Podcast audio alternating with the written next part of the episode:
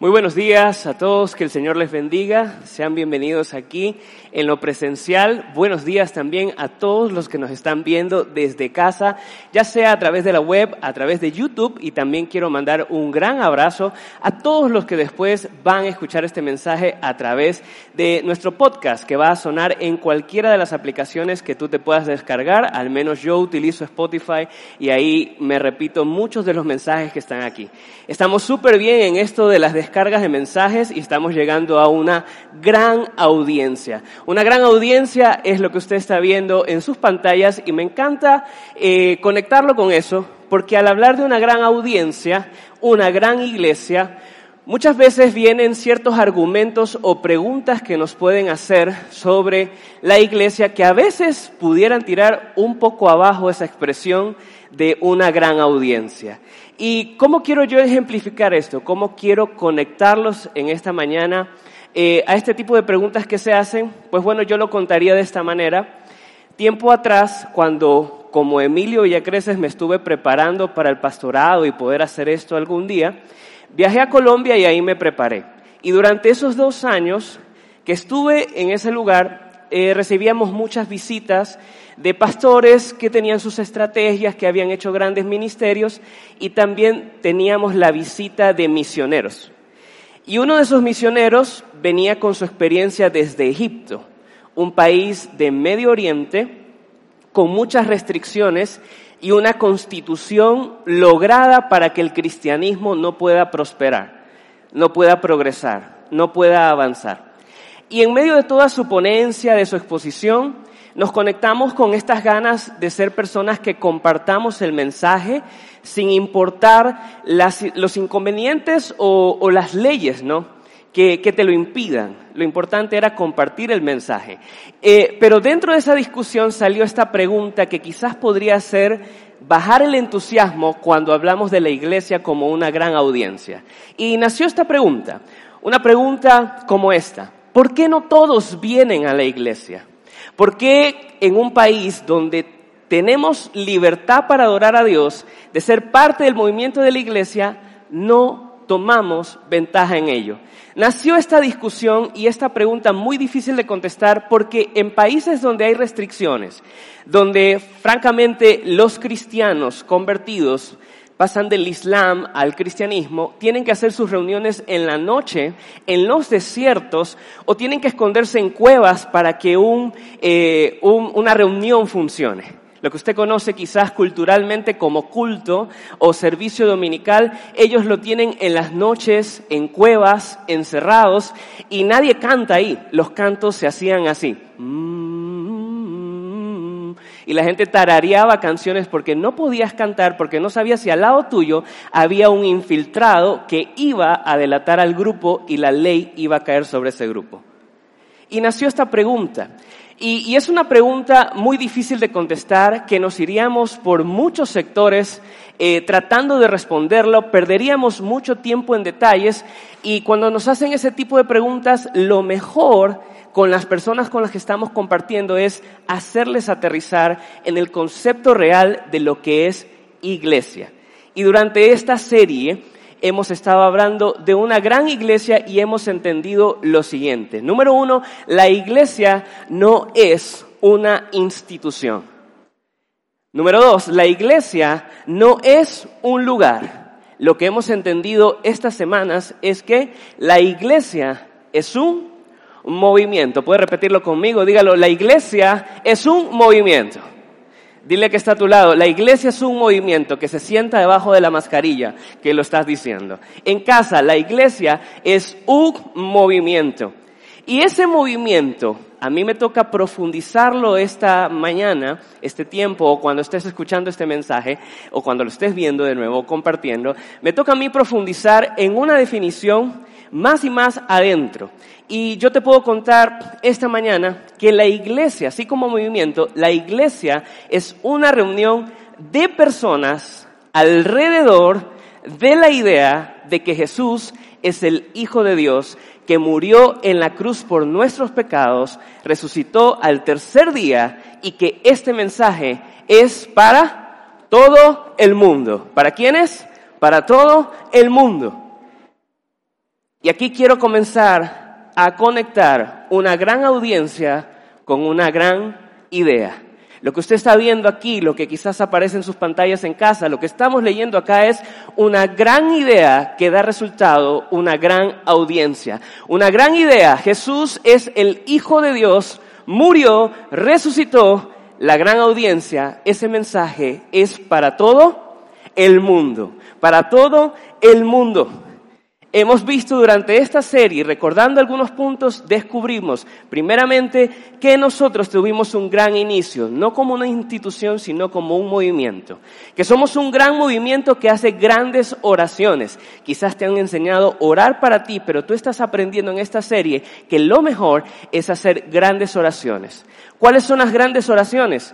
Que todo lo que tú estés viviendo sirva para un propósito, llevar el mensaje, llevar esta gran idea a una gran audiencia, para todos. Me encanta esto. También aprendimos que además de hacer grandes oraciones, somos un movimiento, un gran movimiento, grande y valiente, que crea y aprovecha oportunidades para hablar del mensaje perdiendo el temor. De esto se trata, perdiendo el temor. La semana anterior Hans nos conectaba a esto y nos decía, tenemos que perder el temor. Una gran iglesia es un grupo de personas alrededor de una gran idea que pierde el temor y va a pasar esta noticia a todo el mundo. Esta gran idea que usted está viendo ahí es la que cambia vidas en Medio Oriente sin importar las circunstancias, es la que cambia vida aquí en Occidente sin importar las excusas o, los embrollos en que cada uno ande o, o, sus limitaciones, sigue haciendo milagros, es el mismo mensaje, es la misma gran idea que revolucionó las calles de Jerusalén hace dos mil años. Y cuando nos conectamos con lo, de la gran audiencia es cuando nosotros realmente podemos dar respuesta a esta pregunta que dice así. ¿Cómo sobrevivió la iglesia del primer siglo? ¿Cómo sobrevivió?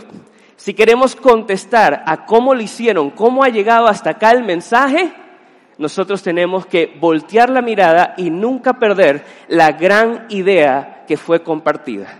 Gran idea, gran audiencia. Gran idea, gran audiencia. El por qué la gente no viene a la iglesia, el qué podemos hacer para que vengan, se enfoca en la iglesia es un lugar, en la iglesia es una institución. Nosotros tenemos que volver a lo que es y siempre tuvo que ser y no tenía que cambiar.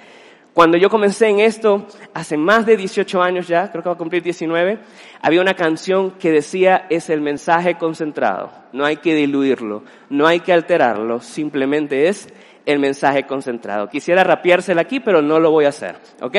Eh, pero decía, el mensaje concentrado no hay que diluirlo, ¿ya? Y hablando de ese mensaje concentrado es esto, eh, lo que habíamos leído. Y esta gran idea nos conecta con esto, cómo sobrevivió la iglesia en ese tiempo. Y yo tengo que desempolvar, no tanto porque lo vimos la semana anterior, pero usar los versos que Hans había usado en el tema anterior y ahorita aparecen en pantalla. Hechos capítulo 5, verso 41 dice así, así pues los apóstoles salieron del consejo de la religión farisea, de los fariseos, de esos líderes religiosos, llenos de gozo por haber sido considerados dignos de sufrir afrentas por causa del nombre. ¿Cuál era ese nombre? Jesús. Gran idea. Jesús vino, caminó entre nosotros, se entregó en la cruz, murió, resucitó al tercer día y esa noticia es para todo el mundo. ¿Qué estaban haciendo estas personas? Considerándose dignas de sufrir pruebas por causa del nombre. ¿Qué estaba en el centro de sus corazones, en el centro de sus mentes, perdón? ¿Cuál era su enfoque? Esa gran idea. Gran idea igual gran audiencia. Mientras tú estás conectado con la gran idea, Jesús resucitó, Jesús es el Mesías, entiendes ya esos versículos que dicen que a los que aman a Dios, todo obra para bien. No es a los que aman a Dios las cosas malas no les pasan. Pasan muchas cosas, pero cuando tú sostienes en el centro de tu vida que Jesús es el Mesías, que Jesús resucitó, es cuando realmente ves ese operar de Dios como lo vieron estas personas. ¿Cómo podían estar llenos de gozo si siempre parecían perder contra el sistema? Eso es impresionante. Esta idea de Jesús es el Mesías, también podemos leer algo que a mí me llama mucho la atención en el siguiente versículo. Verso 42. Y día tras día, en el templo, un lugar como este, compartían la gran idea, se reunían en torno a la gran idea y de casa en casa. Algo que usted va a ver mucho en el libro de Hechos es este, esta palabrita, de casa en casa. Parece que ahí hay algo que muchas veces hemos dejado de lado. Y a veces nos ponemos la camiseta de la gran idea cuando estamos en este lugar o cuando llega el domingo y el resto de la semana simplemente la ponemos en el closet. Muy parecido a los equipos de fútbol, ¿verdad? Seguramente tú tienes esa camiseta de Ecuador guardadísima todo el año, pero cuando toca sufrir contra Brasil o toca probablemente ganar este martes, probablemente, ojalá así sea, ahí la usas y te la pones. Pareciera que así fuera este asunto de la gran idea, pero los apóstoles la tenían, decía cómo ahí, día tras día, en el templo, de casa en casa, no dejaban de enseñar y anunciar las buenas nuevas, las buenas noticias de que Jesús es el Mesías. ¿Cuál es nuestra buena noticia? Que Jesús es el Mesías. Den un aplauso fuerte a nuestro Señor. Dele toda gloria a Él siempre, día a día repítase, no como que fuera un mantra, no como que fuera un tabú o algo, o una idea a repetir o que eso pase algo, no, simplemente convénzase día a día, hoy mi vida va a servir a una gran idea que se llama Jesús es el Mesías. Abre mis ojos, abre mi mente para ver todas las posibilidades, quítame el miedo, quiero ser como ellos que lo hacían todo el tiempo. La Biblia con este versículo en Hechos nos deja ver que así el número de personas que recibieron la noticia se incrementó y así estos que incrementaron dieron la noticia a otros. De manera que empezaron con tres mil personas, pero ya decenas de miles comenzaron a compartir. Jesús es el Mesías. Día a día, Jesús es el Mesías. De manera que Jerusalén se volvió loca como ciudad. En alguna parte de Hechos tú lees que les dicen estos que trastornan ciudades. Qué término, ¿no? En algún momento la palabra trastorno se volvió cool en serio. Y después ya dejó de tener ese, ese sentido. Pero estos que trastornan las ciudades, ¿no? Estas personas iban todos los días y trastornaron Jerusalén y comenzaron a compartir un mensaje que sonaba muy antirromano. ¿Por qué? Porque fueron los romanos los que crucificaron a Jesús. Y también sonaba muy antijudío porque Jesús dedicó mucho de su ministerio y habló en contra de los líderes religiosos de esa época, o sea, los fariseos. Y debido a eso, debido a que la proclama de Jesús se levantó de los muertos, Jesús es el Mesías, no paraba, hubo un antes y después en Jerusalén y entonces estalló una gran persecución. Hechos 8.1, ya lo puedes leer, y aquí nos relatan un evento muy clave en medio de esas persecuciones ya comenzamos a ver que aquí aparece el nombre de uno de los primeros servidores de la iglesia, Esteban. Y Saulo estaba allí aprobando la muerte de Esteban. Me enfoco en él, porque Esteban fue una persona que lo comprendió y dedicó día a día de su vida para compartir el mensaje y un día las autoridades lo arrestaron, lo castigaron y lo acusaron para que desista. Habían torturado tanto a los apóstoles les habían dado tan duro y ellos no desistían que la nueva estrategia fue, vamos a por los seguidores. Comencemos a torturar a los seguidores y si los seguidores se voltean y se echan para atrás, ganamos. Pero resulta que Esteban no paraba, seguía haciéndolo, seguía haciéndolo. Y a pesar de que lo habían torturado, de que lo habían apresado y le habían hecho males, él, previamente a ese Hechos 8, Hechos 7, usted lo puede leer en casa, lo puede leer en casa, Hechos 7. Hay una de las ponencias o argumentaciones más exquisitas de por qué es Jesús el Mesías. Vemos a Esteban desarrollar la historia de la humanidad y la historia de la salvación dentro de esa historia de la humanidad. Ahorita estoy haciendo una publicidad para Antioquía. Si ustedes quieren saber más de cómo Jesús es el cumplimiento de nuestra salvación en la historia, busque, vaya a la página, separe un cupo para Antioquía, pregunte cómo me puedo reunir con uno de estos grupos, porque Hechos 7 ya resume una de esas ponencias, uno de esos cumplimientos de por qué Jesús en la historia es el cumplimiento de la salvación de la humanidad. Este Esteban nunca paró, siguió diciéndolo y elevó la apuesta, elevó la apuesta más. Resultado de esto es lo que estamos leyendo en este instante. Esteban se convirtió en el primer mártir de la iglesia, el primero en morir apedreado. Es muy bonita la historia. Mientras estaban pasando los bautizos, yo soy mucha mezcla de sentimientos y, estaba tratando de contener las lágrimas porque una confesión pública es lo que más les caracterizó a aquellos que abrazaron la gran idea. Grandes audiencias pudieron ver a muchas personas contar su testimonio en todo tiempo. Y yo sé que de aquí en adelante en esta serie nos está esperando una gran audiencia en todo lugar. ¿Alguien está de acuerdo conmigo? Alguien puede darle un aplauso a esa idea y poder decir, yo estoy ahí, yo quiero estar ahí. Y en este momento en que Esteban se convierte en un mártir, también reluce el nombre de un protagonista de este mensaje en la mañana. Y su nombre es Saulo. Si tú tienes algún tiempo en esta iglesia, ya quizás estás conectando a Saulo con Pablo. Hay personas que nos están viendo, que vienen por primera vez, que no tienen quizás ni idea, y está bien no tener idea, para eso está la iglesia, para enterarte de estas cosas. Saulo se convierte eh, con el tiempo en Pablo. Y siga conmigo porque vamos a ver un poquito de este Saulo, cómo entra a ser parte de la iglesia y cómo él también nos va a ver, la, nos va a hacer entender la importancia de que una gran idea es una gran audiencia. Recuerde, cuando hablamos de audiencia no son números. Cuando decimos una gran audiencia no estamos diciendo los números gigantes que una iglesia debe tener. Igual me encanta ver este lugar lleno. De ese otro aplauso para usted por venir acá y también a todos los que estén conectados también. Gracias por estar ahí. Son una gran audiencia, son una gran audiencia, pero gran no por número, sino porque abrazaban esta idea con todo su corazón y no había circunstancia que diluya el mensaje.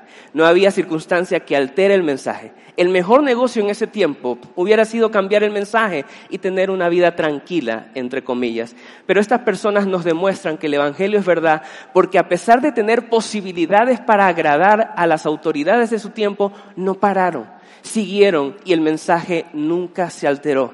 Nosotros somos también parte de esa gran audiencia que no va a alterar el mensaje, que no va a callar el mensaje, sino que lo va a contar y todos se enterarán de que Jesús es el Mesías. Así es.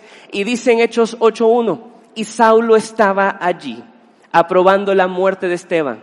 Aquel día se desató una gran persecución contra la iglesia de Jerusalén, en Jerusalén, y todos, excepto los apóstoles, se dispersaron por las regiones de Judea y Samaria. El que ellos abrazaban esta idea creó muchos fenómenos, entre ellos esto de, ir a otros lados debido a la persecución. Si ellos hubieran alterado el mensaje, no hubiera existido persecución. Si no hubiese existido persecución, usted y yo no estaríamos hoy reunidos aquí alrededor de la gran idea. Recuerde que la iglesia es un grupo de personas alrededor de esta gran idea que nunca cambia, que sigue estando igual. Y ahí vamos respondiendo por qué la iglesia ha llegado hasta acá. Me encanta esto que estamos leyendo porque aquí se vuelve a hablar detalles del comportamiento de la iglesia.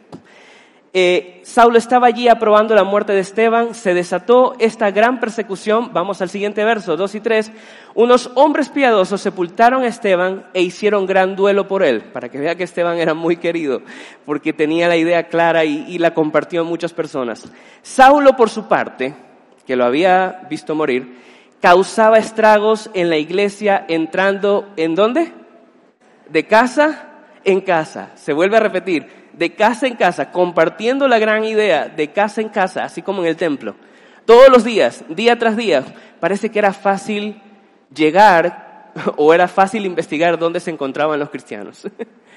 y, esto, esto tiene que quedar claro porque Saulo, antes de ser Pablo, se metía a las casas e iba de casa en casa y arrastraba a hombres y mujeres y los metía en la cárcel. los arrastraba y los metía en la cárcel. El centro de nuestro movimiento fue este mensaje, fue esta idea. Hay que valorar la idea, no hay que cambiarla.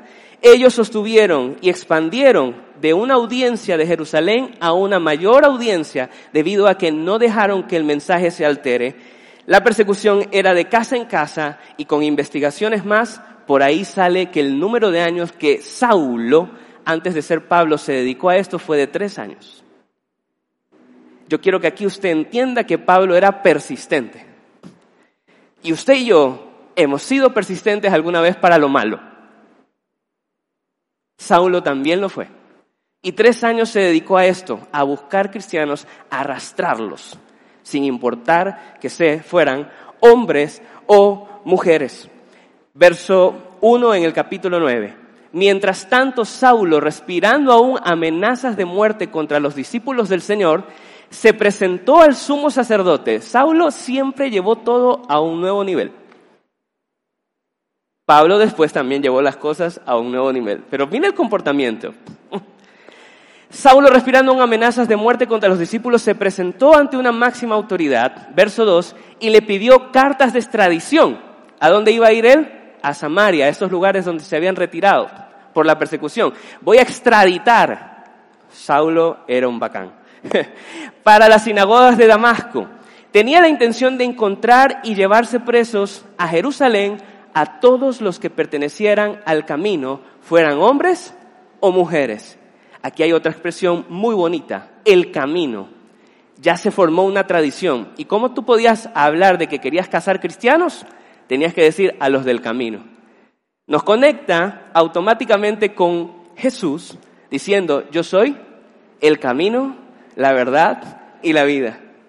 El camino era fácil reconocer apresar y torturar a un cristiano porque la gran idea no los abandonaba. Y la gran idea llegaba a una gran audiencia. La gran audiencia que acogía esta idea y no la alteraba, no la cambiaba y día tras día estaba promulgándola y compartiéndola a cualquier persona que se les cruzaba por el camino. El camino. Que nos identifiquen como a ellos, los del camino los que nunca cambian, no van ni a derecha ni a izquierda, sino que siguen en el camino. Pablo recibe estas credenciales, obtiene los permisos y dice, listo, vamos a torturar gente. Hechos 9.3.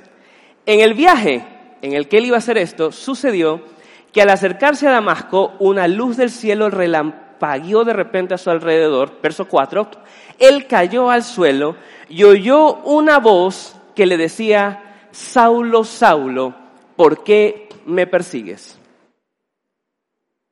Saulo se encuentra con Jesús en el camino. Se aparece a él. Verso 5. Pablo pregunta, Saulo pregunta, ¿quién eres, Señor? Jesús responde, yo soy Jesús, a quien tú persigues. Yo soy Jesús, a quien tú buscas. Yo soy Jesús. La respuesta ha aparecido delante de ti porque cierto día un grupo de valientes decidió no soltar la gran idea y se buscó una gran audiencia que la coja. No números, sino valor. No números, sino capacidad de contarle al mundo que la historia está resuelta y que Jesús resucitó. Y cuando Él está ahí, se encuentra con Jesús y esto nos hace entender algo. Yo quiero que usted abrace esto en la mañana porque cuando Jesús está diciendo esto, ¿por qué me persigues? Estaba tomando a toda esta gente valerosa y comunicándonos lo siguiente, lo que tú le haces a mi pueblo, lo haces a mí. La presencia de mi pueblo es lo mismo que mi presencia en la tierra. Lo que debe hoy en nuestras mentes quedar es que somos la representación y somos los representantes de Jesús aquí en la tierra. ¿Alguien lo cree conmigo? Yo lo creo. Pero quiero que este mensaje no se, eh, no, no o sea, este barquito no llegue al muelle de tu egoísmo o, o, que suene a ególatra, porque a veces cuando se habla que somos la presencia de Dios, aquí enseguida estamos pensando, bueno, ¿con cuántos millones te voy a presentar, representar, Señor? ¿Con cuánta salud te voy a representar? Eh, eh, de una lo conectamos con nuestra cultura. Todo lo bueno, a ver si esta ropa te representa a ti, Señor, dame ropa que te represente. Usted es el hijo del rey de del Señor, pues no, usted es el rey de reyes, que me represente la ropa. Y no quiero que desemboque aquí porque cuando Jesús habla de por qué me persigues, estaba abrazando a toda la iglesia como cuerpo. Lo que este mensaje quiere decirte es que eres más fuerte que una individualidad, porque juntos somos las manos, somos los pies, somos la boca de Jesús en la tierra. ¿Lo cree conmigo? Mire, si quieres llegar rápido en la vida, esta frase a mí me encanta, ve solo. Pero si quieres llegar más lejos, trabaja en equipo. Usted podrá obtener muchas cosas, pero ¿con quién las compartes al final? Puedes lograr algunas cosas, pero estar solo y haber perdido a tu familia. Lo mejor es hacerlo en grupo. Lo mejor es hacerlo en cuerpo. Y desde ya Jesús desde ese tiempo estaba acariciando nuestro corazón y nuestra alma y nos decía, no pasen estos tiempos solos, vayan y sean parte del cuerpo. No pases estos tiempos solos en casa, únanse, búsquense día a día. Día a día reúnanse, recuerden que lo que nos hace es que somos una reunión en torno a una gran idea, que Jesús es el Señor y Jesús resucitó. Jesús desde esos tiempos ya estaba consolando nuestro corazón. Y Saulo entendió eso. Después de este evento, continúa relatando Hechos 9, lo que le sucede a este Saulo que va a convertirse pronto en Pablo. Hechos 9, 6 y 8 dice, levántate, le dijeron, le dijo esta voz Jesús a Saulo, levántate y entra a la ciudad, que allí se te dirá lo que tienes que hacer. Saulo se levantó del suelo, pero cuando abrió los ojos no podía ver. Así que lo tomaron de la mano y lo llevaron a Damasco. Versos 10 y 11. Había en Damasco un discípulo llamado Ananías, a quien el Señor, llamando en visión, le dijo, Ananías. Él respondió, aquí estoy, Señor. Anda, ve a la casa de Judas, no el Judas que usted piensa que es, es cualquier Judas. ¿ya? Eh, Judas hay muchos, ¿verdad? No, pero bueno, este es un Judas positivo. Ok. Eh, en la calle llamada derecha, ahí está su casa, y pregunta por un tal Saulo de Tarso, y le encontrarás orando. Está orando, versos 2 y 13, y ha visto en una visión a un hombre llamado Ananías, que entra y pone las manos sobre él para que recobre la vista. Entonces Ananías respondió, Señor, he oído hablar mucho de ese hombre y de todo el mal, que dice ahí, todo el mal. Una vez más, todo el mal. O sea, había un inventario increíble de cosas que Saulo le había hecho a los cristianos sin importar que sean hombres y mujeres. Yo no sé si tocó a niños, pero si no lo dice está bien, pero, pero era muy fuerte la cosa con este hombre. Eh, Señor, he oído hablar mucho de ese hombre y de todo el mal que ha causado a tus santos en Jerusalén. Ananías está marcando ocupado. ¿Qué es esto?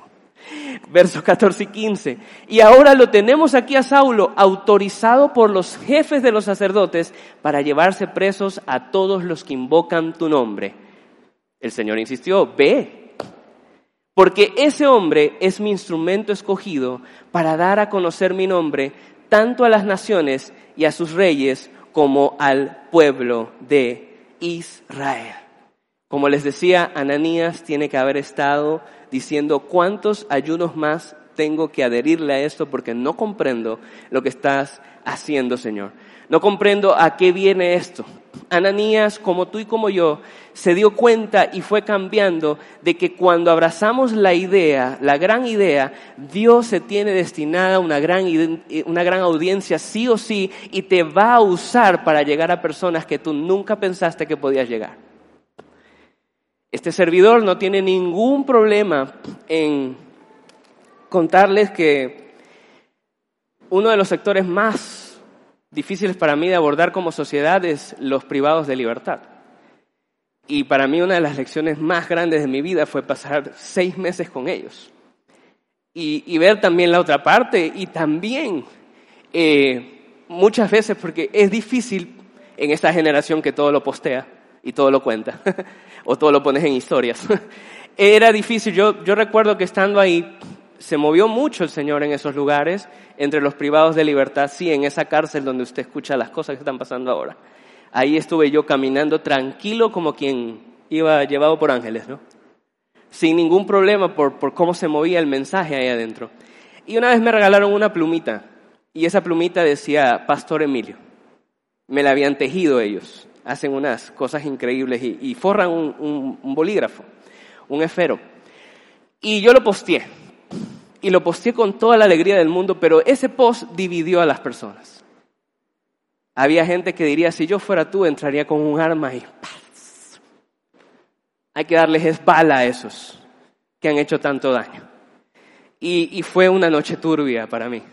Fue una noche difícil de sobrellevar, de, comprender si realmente estabas en, el lugar preciso o no.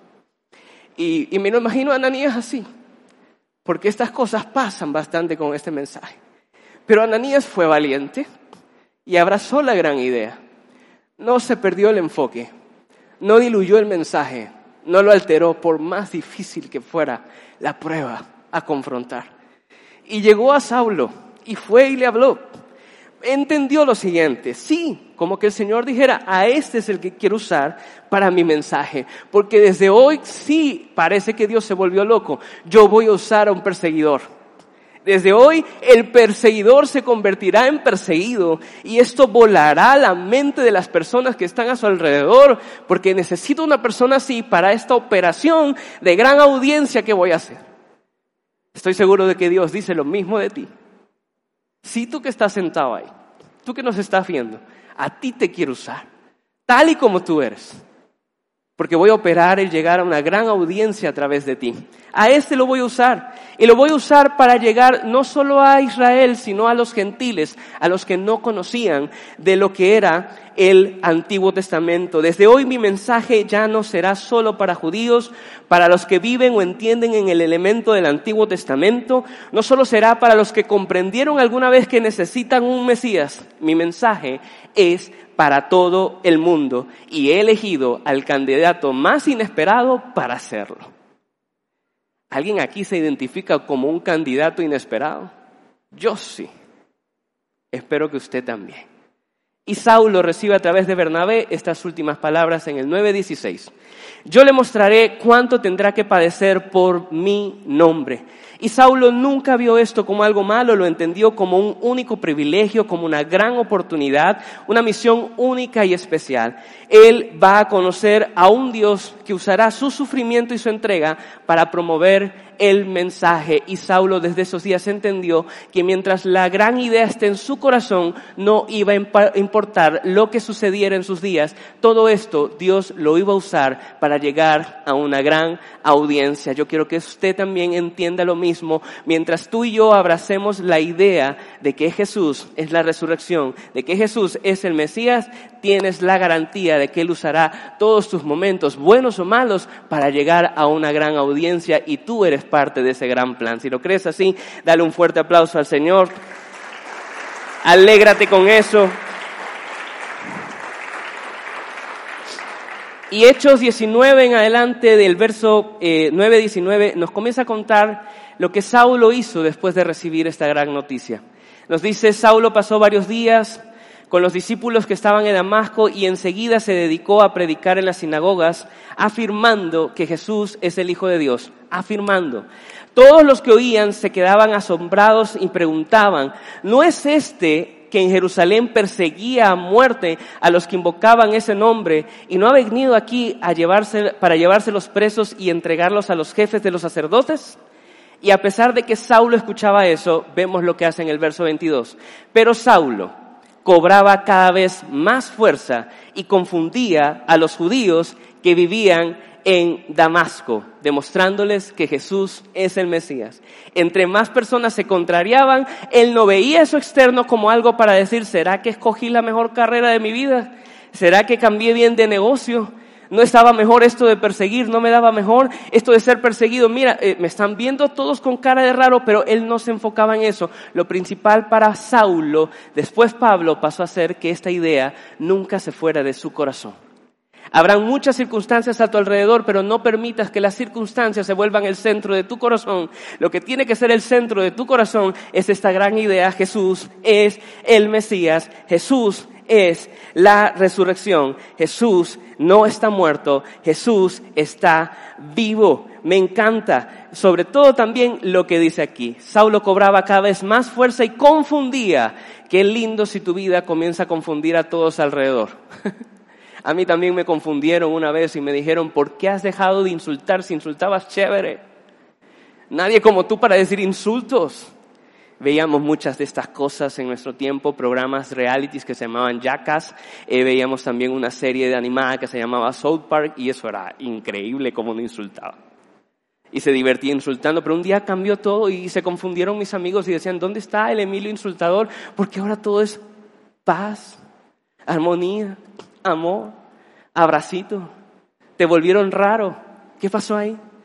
Pablo también pasó esa rareza y confundía a todos. Jesús es el Mesías. A pesar de que todos se confundían con él, él decía, Jesús es el Mesías. Nada va a impedir que eso salga de mi corazón. De manera que él dijo en ese instante que esto iba a ser su carrera. Gálatas, la carta Gálatas, si usted la pueda leer, nos dice que él estuvo durante tres años haciendo esto sin parar. Después subió a Roma, donde, eh, a Jerusalén, perdón, donde conoció a Pedro y ahí Pedro le contó quién fue Jesús, cómo caminó, los milagros que hizo. Y eso fue impactante para él. ¿Qué hacemos con nuestros días después de que hemos recibido la gran noticia? ¿En qué los pasamos? Quizás tú los pasas en circunstancias o viendo muchas noticias. Saulo decidió que él tenía que pasar con las personas que caminaron con Jesús y que su vida tenía que ser reunión día tras día y así lo hizo. Saulo pasa con él y también pasa tiempo con el hermano de Jesús, que se llamó eh, eh, Santiago o Jacobo, como algunos lo mencionan por ahí. ¿ya? Eh, pasó tiempo con él y esto es una demostración de que el Evangelio es verdad, porque el hermano de Jesús creía en la resurrección. Si usted ha tenido un hermano alguna vez, como en el caso mío, que soy el menor, yo sacaba muchas buenas notas y a mi hermano le fue muy pésimo.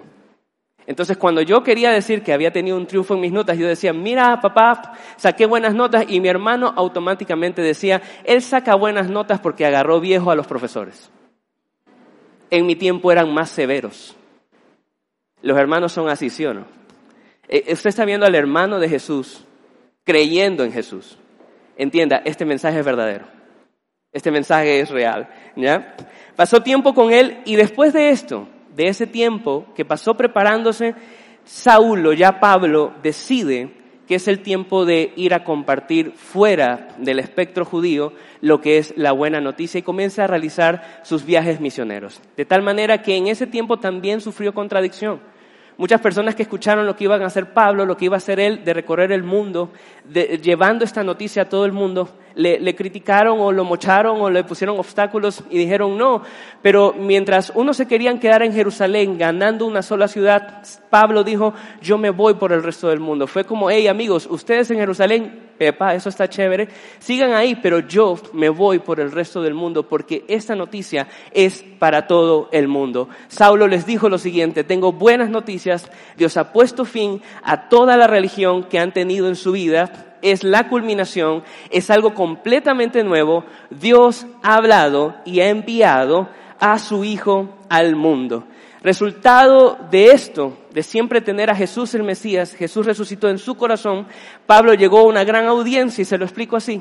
Plantó muchas iglesias, escribió cartas a esas iglesias, en libertad, en prisiones, con amigo o con abandono de traidores. Recorrió Europa con el mensaje ya sea a pie, en caballo, como prisionero, en barco o naufragando, con dinero o sin dinero, no paró hasta que el mensaje lo llevó a ser condenado a muerte y un día fue decapitado por el emperador romano Nerón. Quiero explicarle que sin importar cómo Pablo estaba, él siguió llevando esta noticia sin importar con dinero o sin dinero, él había abrazado esta idea como quien abraza un matrimonio y dijo, no importa en la enfermedad o en la salud, en la pobreza o en la riqueza, esto continúa, esto continúa. Después de un tiempo de esa decapitación de Pablo que le realizó Nerón, Nerón es alguien que comete suicidio porque tenía miedo de que sus seguidores lo maten, este emperador el emperador que se había jactado de matar cristianos, les echaba la culpa de todo y hubo una gran persecución. Y Pablo ahí murió. Este mismo emperador, después de años, se suicida. Y resultado del Evangelio, pues hoy vemos que muchas personas les ponen a sus hijos el nombre de Pablo, pero a sus perros le ponen el nombre de Nerón. Así que denle un aplauso al Señor si lo quiere dar, en casa también. Así que si te llamas Nerón y estás aquí en esta audiencia, lo siento, tus padres te fallaron. Y es verídico lo de un perro Nerón, porque tuvimos uno como familia que se llamaba Teo Nerón y no lo voy a recordar más si no me pongo triste. ¿Ok? Entonces, eh, quiero llevarlos a una reflexión, ya casi descansando el tema. Vean lo que sale en su pantalla, véanlo en casa. Cosas muy malas le pueden pasar a personas muy buenas. ¿Lo ha vivido?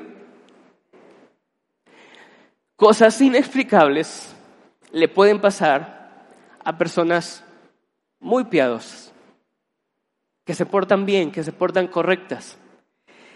Y a pesar de eso, por su pasión, Pablo dio a luz a iglesias, reuniones de personas que no dependieron de un lugar bonito o de la ubicación del lugar o si de las jerarquías de liderazgo o los modelos de crecimiento de la institución eran perfectos.